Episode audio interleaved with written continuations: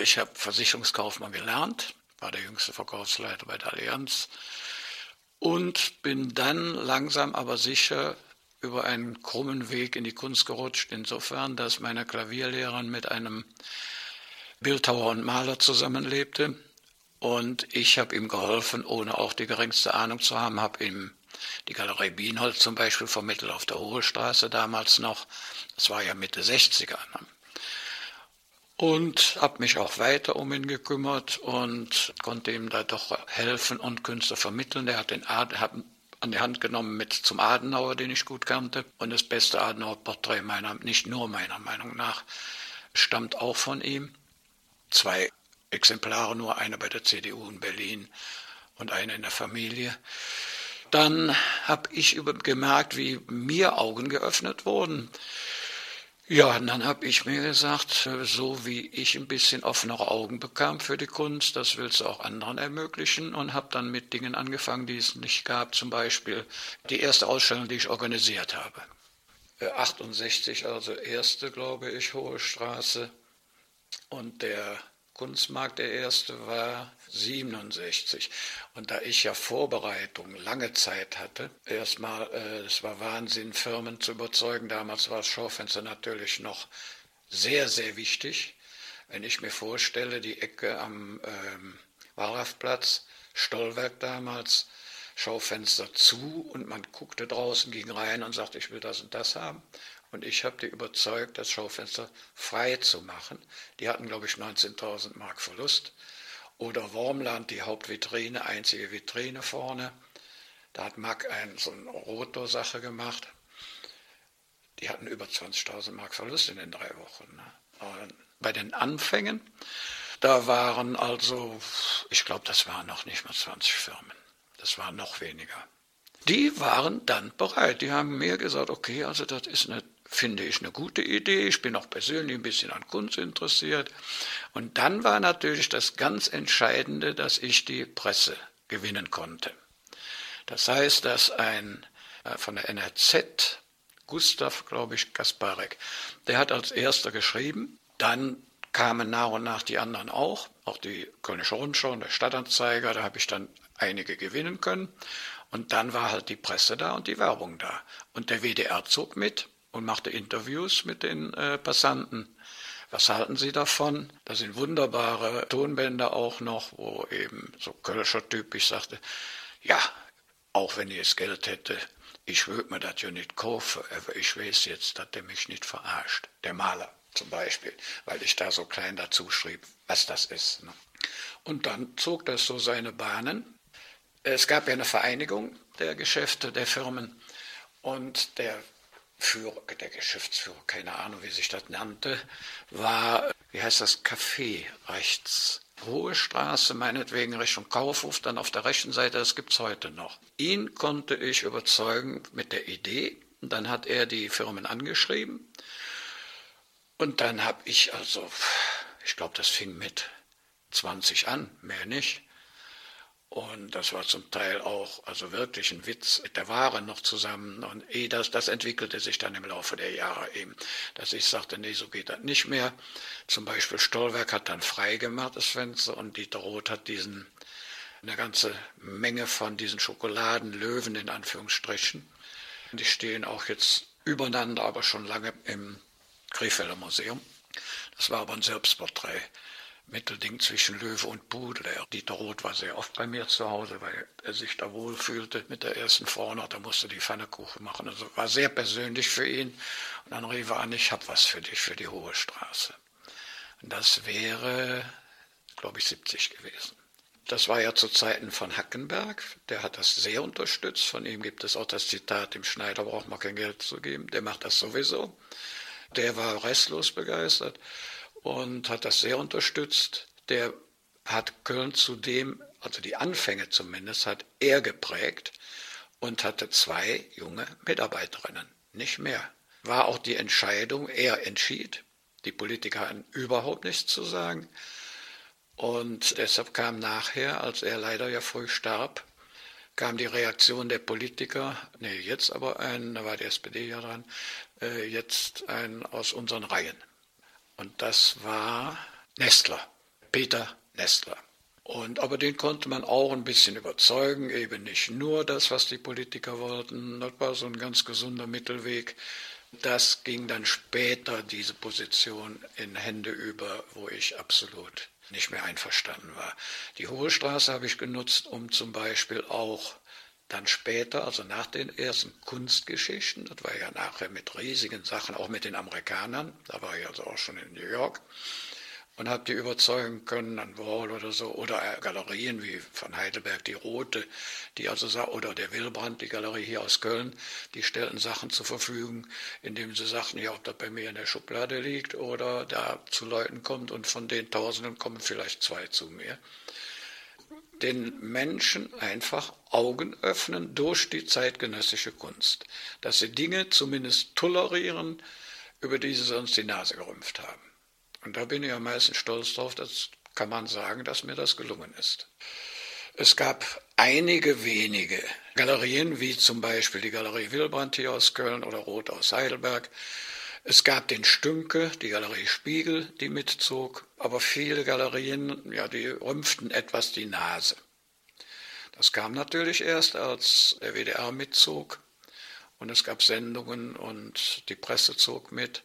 Dann meldeten sich sogar Galerien, auch hier auch Kölner Galerien, die vorher nicht interessiert waren. Die Schwellenangst war einfach zu groß. Die Menschen gingen nicht in die Museen oder gingen schon mal gar nicht in die Galerien. Und das war die Entscheidung, dass ich mir gesagt habe, dann geh dahin, wo die Menschen sind. Und ich habe viele, viele Beispiele, die später als Erwachsene zu mir kamen und als Schüler über die Hohe Straße gingen und sagten, Dietmar oder Herr Schneider, durch Sie bin ich zur Kunst gekommen. Und die Museen oder Galerien lockerten das erst viel, viel später. Ganz am Anfang war halt einfach das, das zum Beispiel, ich erinnere mich, ein kleines Schuhgeschäft Fosen, glaube ich. Äh, da habe ich Keramik gezeigt. Ich habe auch noch etwas erreicht, weil ich absolut keine Berührungsängste hatte. Ich habe einfach zum Beispiel das Thema Fotografie begonnen, draußen. Nämlich Bernd und Arno Jansen Arno Jansen, hier ein Kölner Fotograf, der auch die, später die Fotoklasse an der Fachhochschule leitete. Bernd Jansen, der Fotograf aus Düsseldorf, der mich nachher auch mit den Kölner Skizzen begleitet hat, die Titelbilder gemacht hat, jahrzehntelang.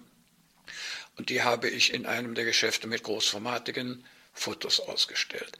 Und einen, den es heute auch noch gibt, aus äh, Köln-Delbrück, Baus, der später für die äh, Bühnen die Fotos gemacht hat mit seiner Frau. Also Fotografie, ich hatte auch keine Berührungsängste später dann mit Keramik, weil ich das einfach interessant fand. Natürlich nicht die dekorative Keramik, sondern Künstler wie Heu Felder, der damals in Köln noch war, auch an der Fachhochschule dann lehrte, dessen Keramik ich da ausgestellt habe. Und später war es zwar nicht Hohe Straße, doch, den Falco Marx habe ich ausgestellt als Schmuckkünstler in einem Schmuckgeschäft. Das waren Anfänge. Ich habe später dann auch, ich bin ja unheimlich lange im Kölnischen Kunstverein im Ausschuss und habe dann auch Herzogenrath überzeugen können, Schmuckkünstler mitzunehmen oder Fotokünstler mitzunehmen bei seinen Ausstellungen. Das hat er auch nie vergessen, das hat er mir immer wieder gesagt. Ich war begeistert von dem Katalog, den Wolf Vostell gemacht hatte für die Sammlung Ludwig und habe mir das sehr wohl angeguckt und habe mir dann überlegt, müsstest du doch an sich versuchen, amerikanische Künstler kennenzulernen. Und bin dann mit meinen wunderbaren Englischkenntnissen, ich habe ja nur drei Jahre städtische Handelsschule gehabt und dann jahrelang kein Englisch mehr. Nachher bei der ersten Rückkehr habe ich den Slang von New York gehabt. Nicht Money, Money. Und Subway und nicht Subway und solche Sachen. Aber ich habe mir auch anhand dieses Kataloges, den ich mit hatte, aus den Telefonbüchern raus oder zum Beispiel Warhol habe ich kennengelernt, die Birgit Bolk, eine Schauspielerin, lebte eine Zeit lang hier in Köln und die hat mir dann den Warhol vermittelt. Und das sind lauter Anekdoten, dann müsst ihr hier übernachten wahrscheinlich. Zum Beispiel in die Factory und nach drei Tagen dann zu den der Jude Alessandro, damals der Filmschauspieler, oder der Bob Morrissey, der Regisseur, mit denen habe ich mich dauernd unterhalten, hatte auch mitgenommen äh, für die Olympiade in München, das ist aber eine andere Geschichte, hatte ich auch einiges gemacht. Und dann, die waren alle aus dieser Gruppe, bestimmten Gruppe, sage ich mal, begeistert für Sport und sagten dann aber nach dem vierten, fünften Besuch von mir, du wolltest doch den Andy kennenlernen. Ja, ich sage, der ist ja nicht da. Doch, da, da saß hinten, wenn ich reinkam, immer ein grauhaariger Mann und habe ich so gemacht und bin dann zu den Filmleuten gegangen. Und der Andy kam dann und hat sich kaputt geladen hat gesagt, I know you, I know. Der bekam das ja dann alles immer mit. Ne? Ich wusste nicht, dass der bei den Attentat die Haarfarbe verloren hatte ne? und graue Haare hatte. Und so sind die Kontakte, ich bin heute noch mit Christo befreundet, also die Kontakte sind auch geblieben. Und ich habe mir einfach gesagt, die sollen mal so gut Deutsch reden wie ich mit meinem Englisch, was dann später natürlich dann nach und nach besser wurde. Ich bin insgesamt fünf, sechs Mal drüben gewesen und habe dann auch überzeugen können, dass die sich über ihre Galerien an der Hohe Straße beteiligt haben. Das war so die ersten New York-Kontakte. Andy Wall habe ich, glaube ich, über den Stünke, meine ich, Galerie Spiegel. Und das waren Drucke. Das war alles keine, gerade von den Amerikanern, also keine großen. Roy Lichtenstein, da bekam ich, über wen weiß ich jetzt nicht mehr, schon noch Unikate. Der Wilbrand hat mehrfach vermittelt, auch mit amerikanischen Künstlern. Kreuz und quer, die wichtigsten haben praktisch mitgemacht. George Siegel hat, ergab sich eine Freundschaft, eine sehr enge sogar, weil er auch im Schloss Moosbruch ausstellte, bei dem Rolf Federer damals, mit dem ich befreundet war. Dann gab es amerikanische Künstler, die dann, äh, ich lebte in Mülheim, die dann bei mir auch geschlafen haben, wie George Siegel auch.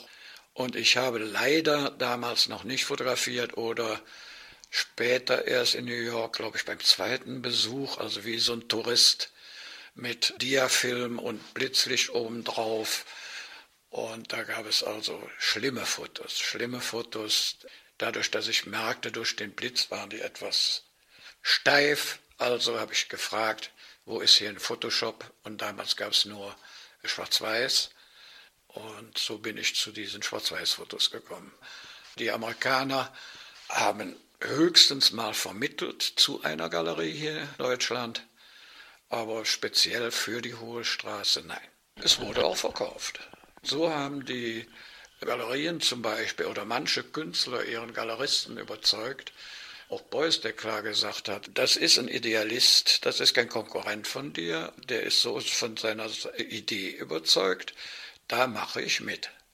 Also ich habe auch bis heute nie auch nur ein Prozent genommen. Beuys hat seine erste Publikumsstraßendiskussion in der Hohe Straße gemacht. Das heißt, vorne ist ja vom Wallraffplatz Anfang der Straße links dieser Durchgang. Damals war das ja noch Sauer, glaube ich, die Firma, die es aber immer noch gibt in der Nähe von der Hohe Straße. Und da hat er mit dem Rewelski, mit dem Galeristen Rewelski, seine Politik vorgestellt. Es gab ja diese Tüte von Beuys mit dem, seinen Ideen der freien Demokratie.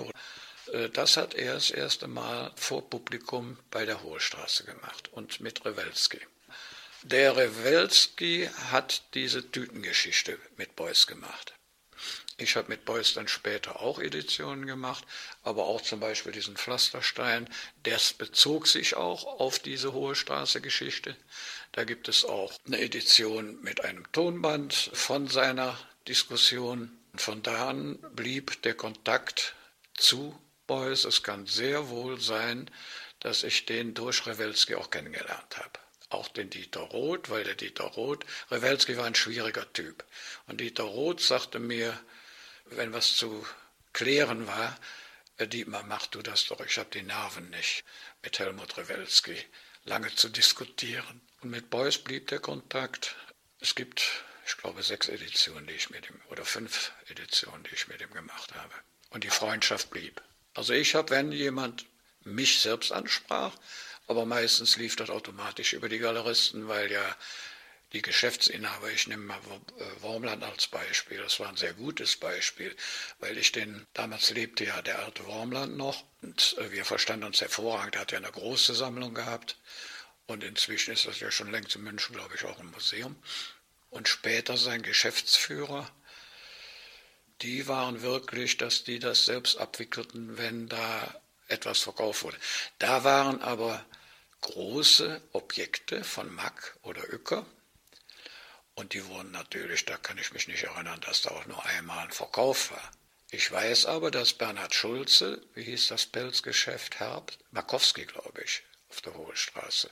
Und die hatten auch drei Viertel des Fensters dem Bernhard Schulze zur Verfügung gestellt. Und der hat, glaube ich, zwei Sachen verkauft und das war gar nicht so wenig. Und die Ursula hat auch, oder die, die beiden haben das Fenster gestartet, ja. Und später, der hat mir bei der Olympiade in München hat die zehn Fenster zur Verfügung gestellt. Das war ja dann 72.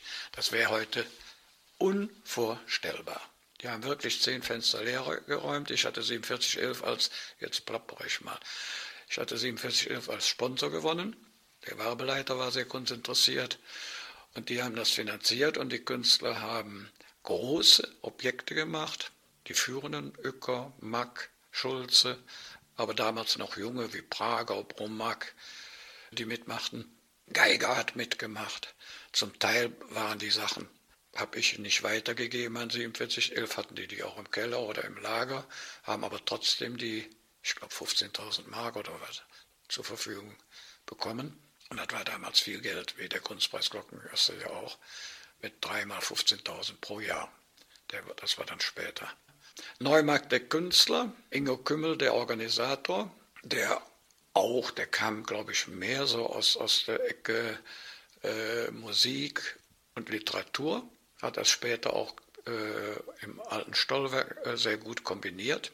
Und das waren äh, also diese Holzböcke und Platten drauf, fertig aus. Und dann haben die Galerien sich da präsentiert oder die Künstler. Das war ein Zelt, ein großes Zelt. Ja, das war Kraut und Rüben. Da waren natürlich später bekanntere auch bei. Es war Musik dabei. Es war auf dem Neumarkt dann Musik. Ich weiß, dass ich mal eine farbige Band finanziert habe, Deutsch 4711 im Rücken, Literatur mit dabei. Ich weiß gar nicht, wie oft es das gab, Neumarkt der Künstler. Nachher wurde das kombiniert im belgischen Haus und in der Volkshochschule dass sowohl diese sehr seriöse Kunstmarkt in Verbindung aber eben auch mit diesem Neumarkt der Künstler zusammengelegt wurde von der Stadt. Dadurch wurde das finanziell ein bisschen interessanter. Und für die Künstler des Neumarkt der Künstler wurde es natürlich auch interessanter. Es gibt ja diese tollen Fotos. Die Künstler waren ja auch clever genug, wie Beuys und Fostel, möglichst dann dabei zu sein, als Erster an der Tür zu stehen. Das waren dann die Proteste, die aber in Wirklichkeit sich sehr in Grenzen hielten. Also man kann nicht sagen, die haben das auch genutzt, und das ist von mir gar nicht böse gemeint, um selbst im Gespräch zu bleiben oder ins Gespräch zu kommen und in die Presse zu kommen. Große Proteste waren es nicht. Die Anfänge, das waren schon Verbindungen. Den Willi Niesel, es gab, der war ganz in den Anfängen dabei, von 4711, der Werbeleiter. Chef von ihr. Und ich lernte ihn kennen. Äh, eine Geschichte mit dem Dr. Kuhlmann, damals der oberste Chef von der Lufthansa. Da kannte ich, die Sekretärin war eine Schwester von Joachim Bandau, also von dem bekannten Bildhauer. Und der Joachim machte bei mir relativ früh schon mit, der lebte in Köln ja damals und sagte dann, Mensch, also ich sagte so, ich möchte mal an die äh, Lufthansa ran, ich will noch an andere Firmen, nicht nur 47 Euro und Sparkasse. Da sagte er, ja, äh, kann meine Schwester dir wahrscheinlich vermitteln. Und dann hat der Kohlmann später, der Kontakt blieb natürlich auch im privaten Rahmen später. Und wenn man sich dann traf und unterhielt, dann sagte der Kohlmann, ich habe mich gar nicht getraut, diesem jungen Mann vor mir Nein zu sagen. Ich habe direkt den zuständigen Prokuristen geholt. Da ging es aber um, was weiß ich, 800 Mark oder so. Ne? Der Willi Niesel, der unterstützte also sowohl schon die Hohe Straße, da ging es schon um andere Summen. Zum Beispiel der Kunstpreis Glockengasse, das waren, da habe ich ein Konzept gemacht, sowohl ein, eine ältere Künstlerin oder Künstler oder einen älteren Künstler und zwei junge. Also beide Seiten unterstützt, weil damals auch die Älteren ihre Problemchen hatten. Und das waren pro Jahr zehn Jahre lang dreimal 15.000 Mark. Und das war sehr viel Geld. Und das ist heute noch so, dass mich manche längst schon sehr bekannte Künstler darauf ansprechen und sagen, Mensch, da konnte ich mir damals ein Häuschen in Südfrankreich erlauben, endlich. Ne? Die, die Geigersöhne vom Ruprecht Geiger zum Beispiel. Ne? Noch später kam da ja hinzu mit Toyota, die ich auch wieder ganz einfach drauf zu, ist jemand bei Ihnen kulturell informiert, und also meistens war das damals noch die Presseleute, die Pressechefs, die dann meistens auch interessiert waren. Es war, glaube ich, die richtige Zeit, um sowas in Gang zu bringen. Das wäre heute unmöglich, auch mit den Firmen wäre heute unmöglich. Das, ich habe es ja später noch erlebt, durch die Kölner Skizzen auch, für die Anzeigen, dass später die Generation eben wirklich nur mit den mit Euro Zeichen in den Augen und absolut desinteressiert von der Erziehung her, darf man denen gar nicht verübeln. Das waren einfach schon andere Zielsetzungen. Ne? Es war wirklich damals eine Zeit, wo man Personen überzeugen konnte, die Leute freier zu machen. Unsere Kunden sind dadurch freier und wir machen Ausstellungen hier im Foyer. Ich hatte auch eine Heitereien-Energie. Ne? Damals, glaube ich, GEW. Foyer Ausstellungen gemacht, aber wirklich moderne Ausstellungen. Mit Bandau, mit Prager, mit Uecker. Das wäre heute auch da unmöglich. Ich habe wirklich kurz erläutert und überzeugt und habe klar gesagt, warum soll auf allen Gebieten Technik hat sich geändert, riesig über die Jahrhunderte. Medizin hat sich geändert, Mode hat sich geändert, alles ist selbstverständlich. Warum soll sich nicht auch die Kunst ändern? Ausgerechnet die Kunst, äh, wo die sensiblen Personen eben auch sind. Und das haben viele kapiert. Mit Klappbeck war ja auch eine schöne Freundschaft, Klappbeck und Rohrberg. Klappbeck, Rohrberg und ich, wir sind immer zum Boxen weil ich auch, ich habe auch Sport und, aber das ist wieder ein anderes Thema, Sport und Kunst zusammengebracht. Ja, Fußball beim FC im Trainingslager. Dann hat der Heinz-Günther Prager und die Doronte damals, das war Anfang der 70er, da war der natürlich, der Ronte noch nicht in einer großen Position. Dann hat der Prager aber hervorragend gemacht einen Dia-Vortrag von, ich glaube noch nicht räumlich, in der Malerei bis zu Christo. Da gibt es auch schönes Fotomaterial, eben wie die Spieler. Da war so ein kleiner, da war, Trainer war ein Schul, irgendein höheres Tier an Schulen, Schottbauer oder so ähnlich. Und der sagte, Mensch, die Idee finde ich so toll, Herr Schneider, dann spielen die nicht nur Karten, sondern lernen auch etwas. Und dann blieb ein Kreis abends spät, die hatten am nächsten Tag ein Spiel, und das waren genau die Spieler, die später, nachdem sie aufhörten, Fußball zu spielen, im Beruf auch Erfolg hatten. Also ein Thielen oder weiß nicht, wer so da jetzt noch dabei stand, die einfach sagten, Mensch, das interessiert mich, das waren sechs oder sieben. Und dann haben wir noch Drucke von Prager präsentiert, dann ist da ein bisschen drüber geredet worden. Das waren dann die Seitensprünge in den Sport hinein. 1979, können Sie noch ein bisschen erzählen zu den Kölner Skizzen, was da so Ihre Idee war und wie, das so, wie Sie da überhaupt vorgegangen sind? Kölner Skizzen. Die Schrift stammt von Antonius Höckelmann. Das war das erste Heft. Das Original hängt im Flur. Diese schwarze Schrift. Und die habe ich dann beibehalten. Und das war auch einfach ein Weg, andere Kreise wieder anzusprechen eben der, vor allen Dingen der Hauptartikel war immer sehr konzentriert und auch mit qualitativen Bemühungen. Und die letzten Seiten, da habe ich da manchem Gefallen getan. Und das wussten die aber dann auch, die Leser. Es war die Überlegung, das professionell zu organisieren, halt in den Verkauf. Das habe ich alles nebenher gemacht. Damals noch, neben dem Job. Dann habe ich mir gesagt, ach komm, dann siehst du zu mit Anzeigen und, und dass die Kosten drin sind und das ist mir gelungen. Ja, dann habe ich erstmal das ganz konzentriert aufgegeben und habe für eine äh, private Krankenversicherung aus Berlin hier in Nordrhein-Westfalen den Außendienst aufgebaut. Das war dann so eine Mischung, da konnte ich Geld verdienen, aber ich hatte Zeit für meine kulturellen Sachen.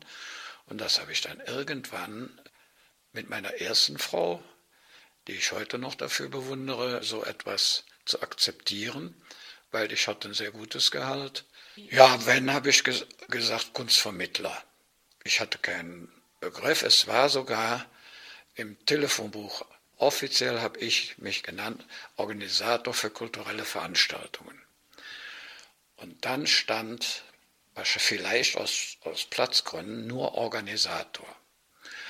Und dann habe ich meiner Frau damals gesagt, ich weiß nicht, ob das jetzt schon mit Christiane war, äh, ja, das stimmt doch nicht. Und ich sage, das stimmt. Der Organisator, das stimmt im wahrsten Sinne des Wortes, weil ich auch andere Sachen, auch anderen geholfen habe und Vorschläge gemacht habe. Ich sage, dann sollen, da sollen die ruhig das Wort Organisator stehen lassen. Aber es gab damals diesen Begriff Consultant noch nicht. Art Consultant. Wie war das mit dem Gotha Kunstforum? Das haben Sie, da haben Sie, glaube ich, auch mitgewirkt. Ja, ja, ich hatte die Idee. Vielleicht können Sie äh, mal den Namen aufgreifen. Gotha. Ja, es war Gotha Versicherung, ergab sich äh, auf folgendem Wege. Da war auch noch der Nestler Kulturdezernent und ich habe in Düsseldorf, die hatten damals schon zwei Ateliergebäude. Und das fand ich so toll.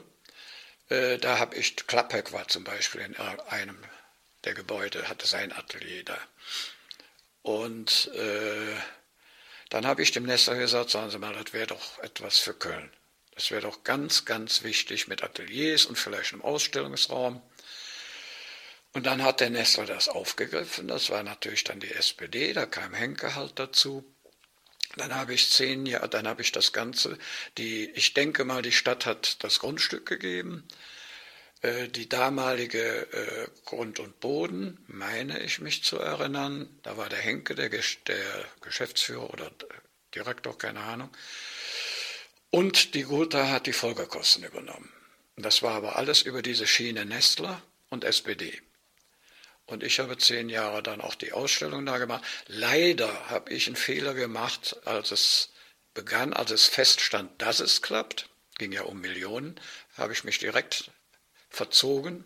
Das hätte ich besser nicht gemacht, weil die haben auch den Architekten über diesen Kölner Weg, sage ich mal, der Kombinationen. Und äh, da hätte ich besser, äh, ab, zumindest ab und zu mich noch weiter informiert, weil das ist architektonisch natürlich im Höchstfalle drittklassig. Aber es existiert heute noch, wie heißt es, Neues Kunstforum. Ne?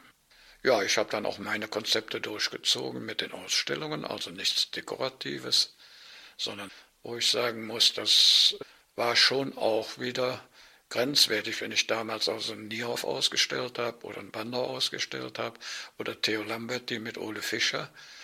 Ich wüsste da in Deutschland kein anderes Beispiel. Zu den 80ern, weil es kommerzieller wurde, habe ich, glaube ich, innerlich ein bisschen Abstand gehalten. Ich war in den 60er, 70ern viel dichter an Galerien dran.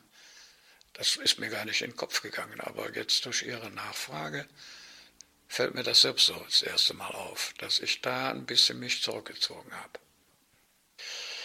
Ich würde sagen, dass ich nur von dem Geld nicht leben konnte, sondern, okay, dann hat man halt doch Lebensversicherungen dazu ich vergesse nie die erste. Ich hatte nie Verhältnis zum Geld, obwohl ich Management ja gelernt hatte, aber in Bezug auf Kunst hatte ich nie Verhältnis zu Geld.